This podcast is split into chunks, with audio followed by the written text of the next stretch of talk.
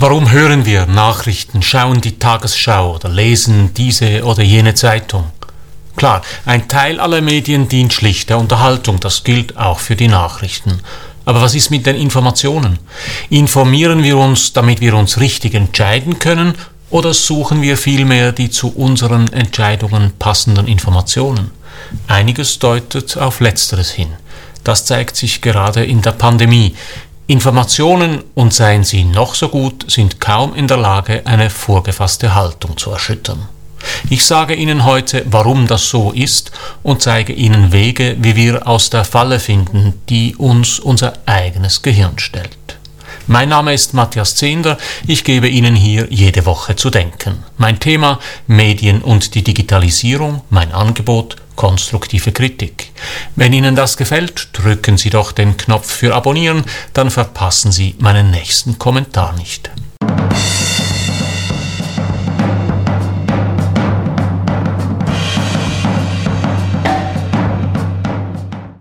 Vielleicht kennen Sie diesen Effekt. Sie beschäftigen sich zum ersten Mal mit einem Thema, zum Beispiel mit einem Reiseziel oder einem Schriftsteller, und plötzlich begegnen Ihnen überall Informationen dazu.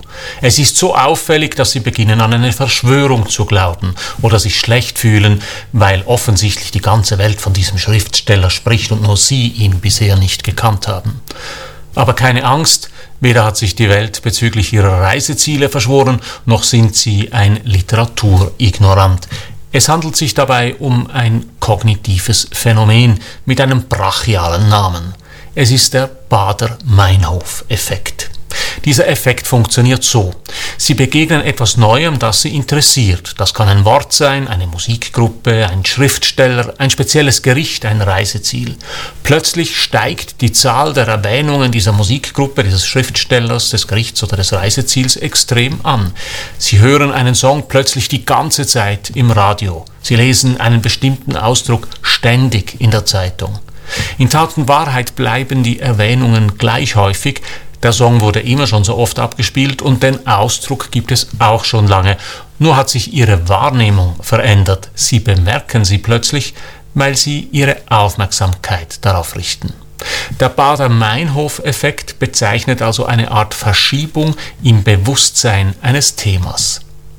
Natürlich ist es nicht immer auf diesen Effekt zurückzuführen, wenn Sie plötzlich einen Song häufig im Radio hören. Vielleicht ist er einfach neu in den Charts oder in einem dieser Songreels der Radiostationen, die gefühlt immer kleiner werden. Wenn es aber ein Oldie ist oder sonst ein interessanter Song, ist die Wahrscheinlichkeit groß, dass er nicht häufiger abgespielt wird, sondern dass Sie einfach begonnen haben, ihn wahrzunehmen. Auch keine Folge des Bader-Meinhof-Effekts ist es, wenn Sie zum Beispiel auf Zalando nach einem rosaroten Hemd oder bei der Importparfümerie nach einem Duft von Calvin Klein gesucht haben und danach wochenlang auf allen Websites von rosaroten Hemden und Düften von Calvin Klein verfolgt werden. Das ist keine Folge Ihrer Aufmerksamkeit, das sind schlicht Targeted Ads, es ist also Werbung, die sich nach Ihren vermeintlichen Interessen richtet.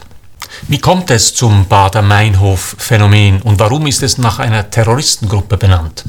Die Erklärung ist einfach. Wir werden jeden Tag mit Zillionen von Informationen bombardiert. Das Leben bewirft uns quasi ständig mit Heuhaufen.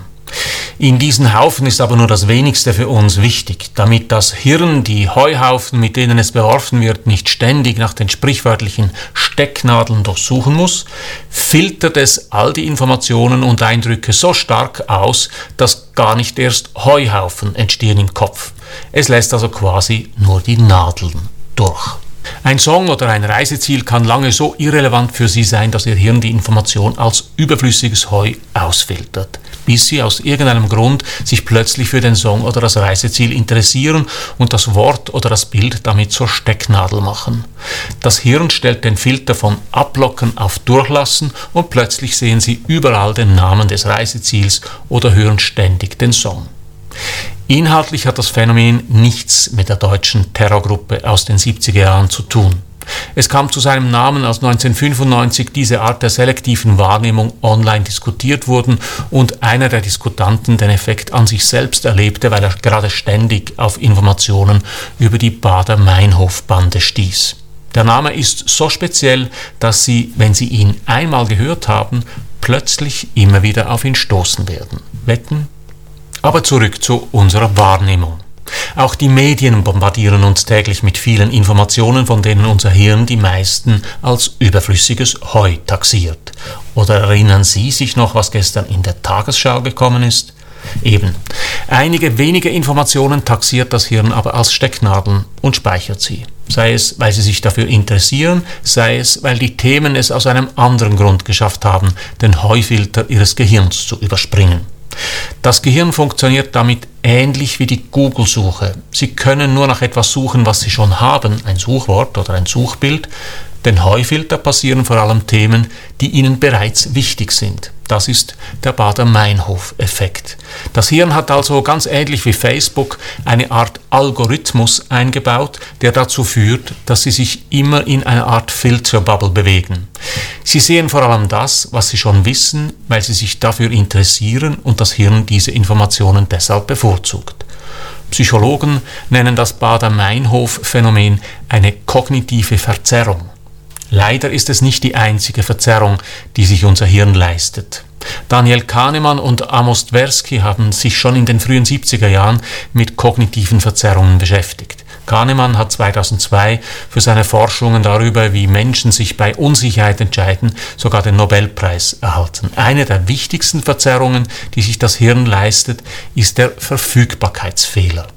Wir neigen dazu, die Bedeutung einer Information an der Häufigkeit abzulesen, mit der sie uns begegnet. Das klassische Beispiel dafür sind Flugzeugabstürze. Weil die Medien jeden Flugzeugabsturz auf der Welt melden, auch wenn es sich dabei um ein Frachtflugzeug handelt, das in Sibirien von der Piste abgekommen ist, begegnen wir häufig Informationen über Flugzeugabstürze. Wir überschätzen deshalb die Gefahr des Fliegens massiv und unterschätzen das Risiko der Reise an den Flughafen. Wenn Sie es bis ans Gate geschafft haben, haben Sie den gefährlichsten Teil der Reise schon hinter sich. Aber welche Zeitung berichtet schon über einen Auffahrunfall im Flughafenparkhaus? Die Werbung macht sich den Verfügbarkeitsfehler zunutze. Wenn Sie im Supermarkt von der Angebotsvielfalt überwältigt eine Kaufentscheidung fällen und zwischen mehreren ähnlichen Produkten wählen müssen, ist die Wahrscheinlichkeit groß, dass Sie zu jenen Produkten greifen, die Sie aus der Werbung bereits kennen. Sie überschätzen deren Bedeutung, weil Ihr Hirn Informationen über das Produkt oder die Marke abgespeichert hat. Markenhersteller versuchen deshalb mit penetranter Werbung dafür zu sorgen, dass Ihre Marke in Ihrem Hirn ein Plätzchen findet. Jetzt haben wir zwei kognitive Fehler. Der Bader-Meinhof-Effekt sorgt dafür, dass Sie Dinge, die Sie schon kennen, besser wahrnehmen als Dinge, die Sie nicht kennen. Der Verfügbarkeitsfehler sorgt dafür, dass Sie die Bedeutung von Informationen, denen Sie häufig begegnen, überschätzen. Hintereinander geschaltet sorgen diese beiden kognitiven Fehlleistungen dafür, dass Sie die Bedeutung von Informationen, die Sie schon haben, überschätzen. Mit anderen Worten, das Gehirn sperrt sie in einer Filterbubble ein. Die Wahrscheinlichkeit, dass sie eine einmal gefasste Meinung ändern, sinkt. Warum sind die Effekte heute wichtiger als vor, sagen wir, 50 Jahren? Weil das Internet wie ein gigantischer Supermarkt funktioniert. Wir haben nicht mehr ein, zwei Medien, die uns rundum mit Informationen versorgen. Wir sind alle ständig in der Situation einer medialen Überwältigung und müssen zwischen sehr vielen verschiedenen Informationen auswählen. Wie im Supermarkt vor dem Regal mit den Buntwaschmitteln greift das Hirn in seiner Hilflosigkeit auf bewährte Mechanismen zurück und schwupps wählen wir aus der überwältigenden Fülle der Informationen jene aus, die unserer Haltung am ehesten entsprechen, weil wir sie besser wahrnehmen und deshalb ihre Bedeutung überschätzen. Obwohl wir auf Mausklick eine riesige Informationsfülle zur Verfügung haben, bestätigen wir damit also unser bestehendes Weltbild. Oder besser, gerade deswegen. Unser eigenes Gehirn sperrt uns also in einer Filterbubble ein. Was können wir dagegen tun? Und was kann die Gesellschaft tun, wenn immer größere Bereiche sich durch wissenschaftliche Fakten zum Beispiel nicht erreichen lassen? Ich gebe Ihnen drei konkrete Tipps, wie Sie Ihr eigenes Gehirn überlisten können. Der erste, das Rezept gegen die Überwältigung im Supermarkt ist der Gang ins Restaurant.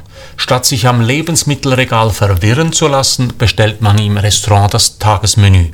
Übersetzt in die Medienwelt heißt das, statt sich in den Informationsdschungel des Internets zu werfen, vertraut man auf das Tagesmenü, das ein professionelles Medium serviert. Wer eine gute Tageszeitung von A bis Z liest oder regelmäßig eine Nachrichtensendung wie das Echo der Zeit hört, wird von professionellen Journalisten mit einem ausgewogenen Tagesmenü bedient. Deshalb ist es so wichtig, dass auch künftig Medienprodukte existieren, welche die wilde Welt der Nachrichten kuratieren und daraus ein sinnvolles Angebot zusammenbauen. Der Profi-Zusatztipp dazu, fressen Sie öfter mal über den Haag. Besuchen Sie also öfter mal ein Restaurant, das eine Küche anbietet, die Sie nicht kennen. Indisch, vietnamesisch, bulgarisch, marokkanisch, einfach anders. Wieder in die Medienwelt übersetzt, lesen Sie öfter mal eine Zeitung, die Ihnen eigentlich nicht gefällt. WOTS-Leserinnen und Leser lesen dann vielleicht die Weltwoche und umgekehrt. NZZ-Leserinnen und Leser lesen den Tagesanzeiger und umgekehrt und Republik-Leserinnen und Leser den Schweizer Monat. Bloß eine Bitte beim Über den Haag fressen, beschränken Sie sich auf professionelle Medien. Vielleicht schüttelt Sie das durch, aber es öffnet die Augen für andere Perspektiven und sprengt mit der Zeit vielleicht Ihre Filterbubble. Und die Wissenschaft? Wie kann sie sich wieder mehr Gehör verschaffen in der Gesellschaft? Vermutlich muss sie sich des Rezepts bedienen, das die Markenartikler anwenden. Wenige einfache und verständliche Botschaften immer wieder wiederholen. Was bei Visa, Victorinox und Volvo funktioniert, das funktioniert vielleicht auch bei Virologie. So viel für heute. Drücken Sie doch noch schnell den Abonnieren und den Gefällt mir Knopf, dann hören wir uns in einer Woche wieder. Alles Gute.